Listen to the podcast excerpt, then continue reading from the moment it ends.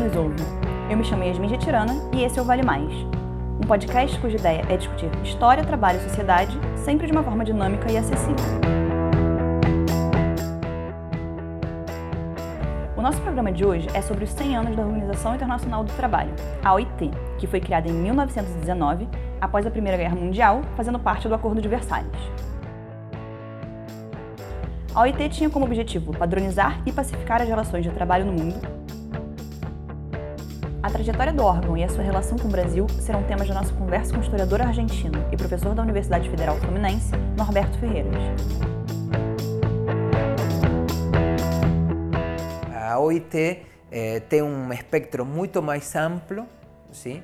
Eh, coloca temas que vão desde os temas clássicos, eh, horas de trabalho, trabalho feminino, trabalho infantil, trabalho nocturno, enfermedades e tudo mais, a questões que eh, são próprias de determinados momentos, como por exemplo eh, o trabalho forçado, o trabalho indígena ou nativo, estou nos primeiros anos. Né? Então é interessante como vai, vão sendo apresentados novas eh, novas temáticas na medida em que vai se complexificando as relações ou olhar sobre as relações do trabalho, uma vez que existe um lugar onde pode ser discutido. Os trabalhadores veem a OIT como um lugar em que podem pensar uma padronização e uma universalização dos direitos trabalhistas. Esta é uma questão que desde 1919 a 2019 está em discussão, o conceito de universal dos direitos do trabalho, eh, dos direitos as obrigações e as questões vinculadas com o trabalho. Então, este universal en inicio do século XX está relacionado con a universalización do trabalho livre asalariado europeu. Por isso, alguns países têm uma representação muito ambígua na OIT. O Brasil, a Argentina, os países latino-americanos têm uma, têm uma relação um pouco ambígua. O Japão, a China, a Índia também, a África do Sul. Sempre estão com excepcionalidade, estão tensionando essa universalidade, mas basicamente é produto do comprometimento dos trabalhadores europeus no processo, digamos, durante a guerra e a, eh, o reconhecimento reivindicado por parte dos empresários e dos estados de que existe uma questão e que essa questão tem que ser tratada e que tem que ser equânime e igualitário, mais do que equânime, em todos os lugares. Todos tienen que tener 8 horas de trabajo, no tiene que existir trabajo nocturno femenino, las crianzas eh, SOS y formas de 13 años tienen que trabajar, en fin, que no representen eh, vantagens comparativas para os países que ainda estão em processo de industrialização. Norberto falou sobre a sua criação e sobre os países que a integravam. O Brasil participou desde o início, sendo um dos países que assinou o Tratado de Versalhes, já os Estados Unidos não fizeram parte nem da OIT nem da Liga das Nações, uma entidade precursora da ONU, onde eles só entrariam na década de 1930. A Itália, mesmo quando era fascista, permaneceu o tempo todo dentro da OIT. O mesmo não acontece na Alemanha, que sai da OIT quando Hitler chega ao poder. As colônias africanas e asiáticas também não faziam parte da OIT, sendo representadas pelos países colonizadores. Norberto fala um pouco sobre o caso do México e da União Soviética. México y la Unión Soviética son dos casos un poco atípicos, porque justamente están atravesando, están pasando por procesos revolucionarios. La Unión Soviética claramente tiene una, o faz eh, una declaración ideológica de cómo concebió trabajo, eh, las relaciones productivas, en fin. O México es un caso un poco diferente, porque no hay mucho conocimiento de para onde o México está caminhando. Embora você tenha uma relação muito forte entre Estado e movimento operário, você não tem movimento operário nem comparado com o russo. Então é muito mais ideológico, é muito mais preconceituoso em relação ao México, da falta de compreensão do próprio processo revolucionário. Se esse processo revolucionário se encaminha para uma sociedade democrática, se vai se encaminhar para uma sociedade autoritária e se for autoritária de que tipo? Ah, digamos, a modo União Soviética ou a modo a Itália. Então, não há clareza. Portanto, preferem deixar o México de fora desta organização. Só quando, digamos, já está esclarecido que o México é uma sociedade democrática, que restabeleceu seus vínculos com, com os Estados Unidos, ainda quando Estados Unidos não faz parte nem da, nem da Liga das Nações, do, da Organização Internacional do Trabalho, mas, digamos, dá mostras de uma organização mais eh, plural. No caso do Brasil, a relação nem sempre foi constante. Primeiros 10 anos, entre 19 e 30, digamos, até a crise, a participação brasileira, como o resto dos países, dos países latino-americanos, é uma representação eh, muito limitada.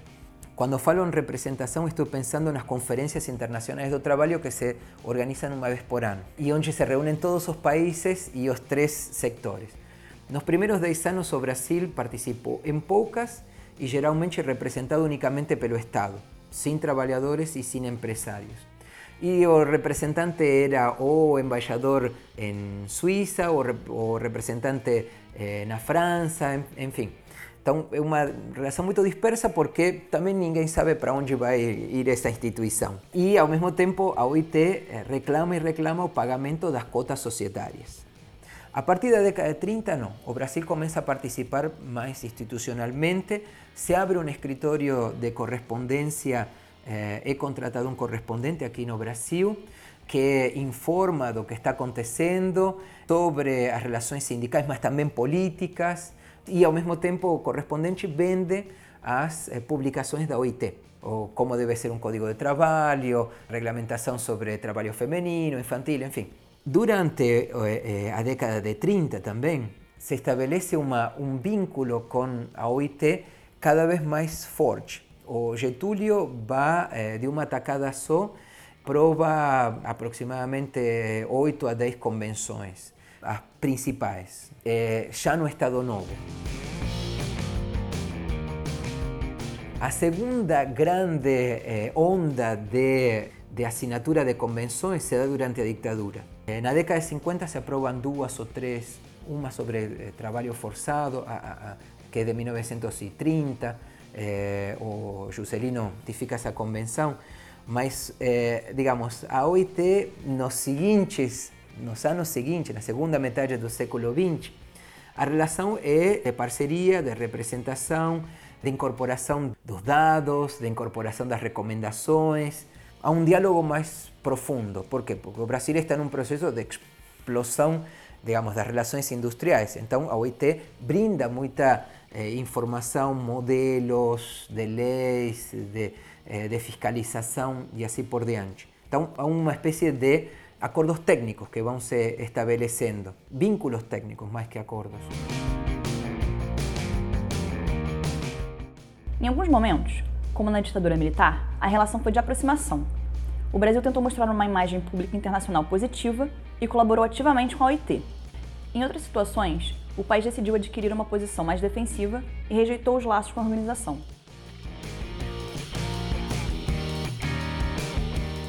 Na década de 60, a ditadura militar precisa mostrar uma face humana, então as ratificações se dão quando começam os actos institucionais. y se ratifican, por ejemplo, convenciones sobre trabajo indígena, que coincide con el relatorio Figueiredo, que es un relatorio eh, realizado pela eh, Servicio de Protección Indígena sobre los maltratos a los indígenas. Y, eh, digamos, la relación es una relación técnica profesional, en la década de 70, 80 y diría que en 90. Só que se establece en 90 uma, um novo tipo de relacionamento que é a partir da questão do trabalho escravo contemporâneo. Uma questão que o Brasil estabelece como política de Estado com Fernando Henrique e que passa para o governo de Lula, se expande no, durante os governos do PT e em relação com o Brasil é uma relação, digamos, foi uma relação muito forte desde a década de 90 por toda a trayectoria de Fernando Henrique, o conhecimento internacional, enfim, e o empoderamento que Fernando Henrique fez do, do Ministério Público do Trabalho, que se radicaliza, digamos, que se aprofunda durante o período dos governos do PT, se, se faz cada vez mais, mais forte e depois da saída eh, do golpe dado a Dilma, a relação com a OIT esfriou de uma forma muito grande, porque a representação do Estado e a representação empresarial tiveram uma eh, postura mais agressiva em relação a as políticas trabalhistas. E agora, com as declarações de reforma do trabalho, reforma previdenciária, isso, eh, digamos, va de contra a agenda da própria OIT. Portanto, é uma, é uma relação que está esfriando.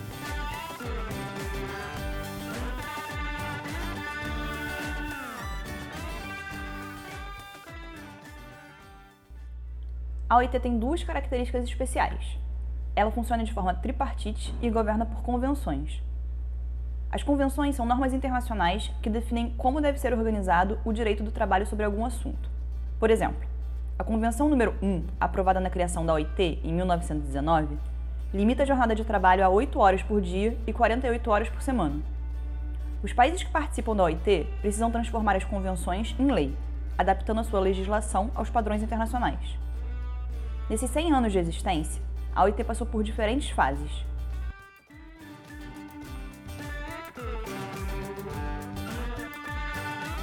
Eh, está fazendo 100 anos, mas a sua trajetória é muito eh, desigual. Os primeiros anos, até o período da, da Segunda Guerra Mundial, é muito mais testemunhal, simbólico do que eh, real.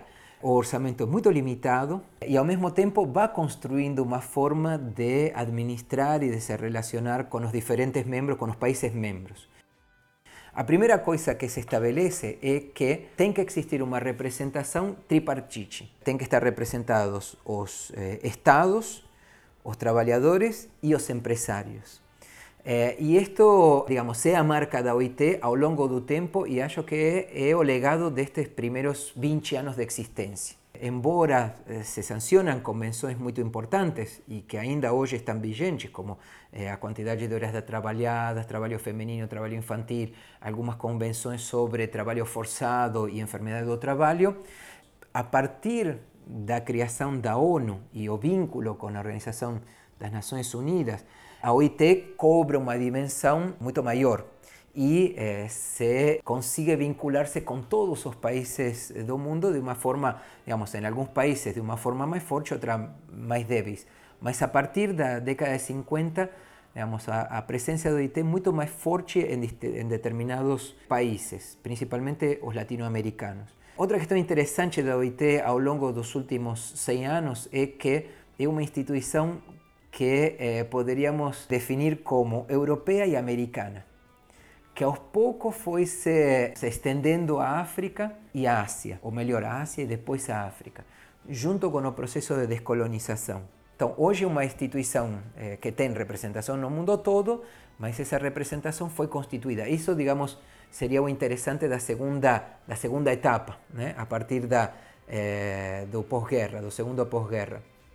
Mas eh, eu acho que o interessante da OIT é a possibilidade de pensar em questões eh, do mundo do trabalho que possam ser replicadas ou adaptadas no mundo todo. Isto não implica que as convenções tenham que ser replicadas em todos os países. São convênios internacionais que os países eh, ratificam ou não. Então, é muito mais testemunhal, permite a compilação de dados no mundo todo e estabelece certos estándares de trabalho do que aceito principalmente nos países que já têm uma, um desenvolvimento produtivo, que têm uma determinada indústria, enfim, depende um pouco de país para país, né? Eh, a, a, possibilidade de aplicação das normas. Até as próprias convenções que eles eh, falam que são as fundamentais não estão ratificadas pelos 100% dos países que, que integram a OIT. ¿Sí? Então, a OIT é muito mais uma instituição que serve para eh, reunir material, estabelecer estándares, do que uma eh, instituição prescriptiva, testimonial de alguma forma. Na fala de Norberto, testimonial significa simbólica. Ele chama atenção para o limitado poder de interferência da OIT nos países, diferente de outras agências internacionais, como a ONU e a Organização Mundial do Comércio, a OMC. A OIT não pode fazer nada, não tem poder de polícia, digamos. assim como as Nações Unidas podem construir ou criar eh, de paz o que for, a OIT não tem poder nenhum. Simplesmente denuncia, eh, ante a comunidade internacional. As sanções não são nem mesmo econômicas, são morais. Então, a possibilidade de influir nas decisões internas dos países são extremamente limitadas. Mas é claro que isso depois, em, em, países, vamos a supor que algum país estabelece trabalho infantil para produção agrícola, café, que tem, digamos, produções familiares em, em Centroamérica. Se é considerado trabalho infantil e não trabalho familiar, esse café vai ser, eh, digamos, sobretaxado nos países eh, consumidores, principalmente os europeus. Então, se algum país desrespeita alguma convenção que é vista como extremamente eh, desrespeituosa do, eh, dos convênios internacionais, vem a letra miúda nos convênios e nos acordos comerciais que é taxar eh, né, esse tipo de, eh, de práticas.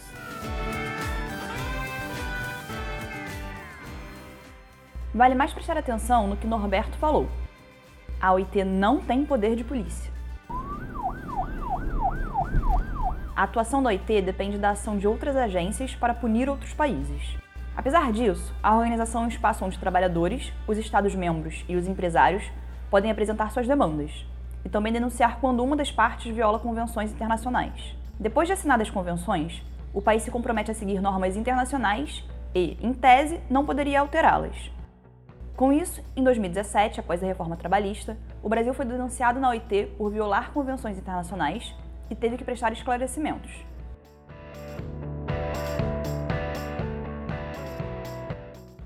Para encerrar, vamos ouvir Norberto falar sobre os desafios da agenda da OIT sobre as demandas do mercado de trabalho para o século XXI.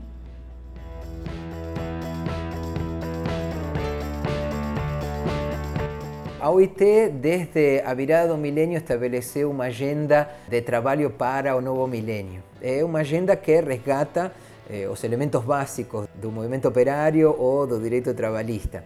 No últimos, nos últimos anos também lançou uma nova agenda que eh, chama eh, Agenda para o Trabalho Decente, que, como todo mundo sabe, é uma categoria muito ambígua. O que é decente para uns e para outros? O próprio presidente Bolsonaro falou que não tem nada de mais que as crianças trabalhem. Então, a decência é uma categoria muito opinável. A OIT está fazendo grandes esforços para eh, difundir a legislação, para levar a, digamos, estabelecer vínculos mais fortes entre as representações nacionais como no movimento operário organizado. Mas tem questões que estão fugindo à OIT. Todo o trabalho informal ou uberização do trabalho foge à capacidade da OIT de, digamos, neste momento. Não estão conseguindo pensar como tratar com estas categorias. Então este é um problema que todo, toda a trajetória do movimento operário, do direito do trabalho, está tendo para com estas novas categorias trabalhistas.